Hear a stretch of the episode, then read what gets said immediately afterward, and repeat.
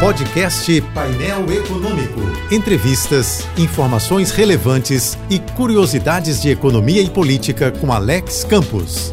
Hoje, 3 de maio, é o Dia Mundial da Liberdade de Imprensa. No Brasil, a imprensa já tem 213 anos, mas aqui, em tese, ela só é livre mesmo há 200 anos. Isso porque a imprensa brasileira foi inaugurada em 1 de junho de 1808, com o lançamento do Correio Brasiliense, editado a partir de Londres por Hipólito José da Costa, fundador, herói, pai do nosso jornalismo. No entanto, segundo historiadores, apenas em 1821 a imprensa brasileira se livrou da censura prévia pela corte portuguesa. Passados dois séculos, nunca a imprensa foi tão atacada, nunca o país precisou tanto da imprensa. Primeiro, para celebrar a vitória do bom e velho jornalismo na era das fake news. Segundo, para lembrar que a notícia, a verdade, os fatos jamais serão derrotados pela injúria, calúnia, difamação, desinformação e negacionismo. Quando se trata de liberdade de imprensa, tão importante quanto vigiar o presente é não esquecer o passado, principalmente quando as aberrações do presente se manifestam à imagem e semelhança das ameaças do passado.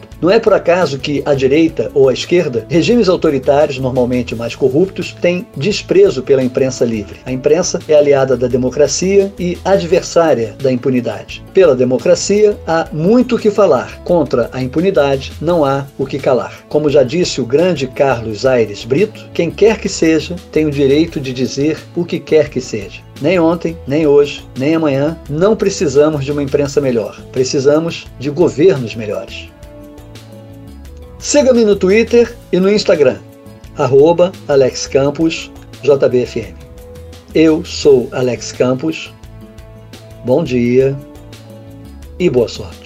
Este e outros colunistas você ouve também em nossos podcasts. Acesse o site da JBFM ou as principais plataformas digitais e escute a hora que quiser, onde estiver. Podcasts JBFM. Informação a toda hora.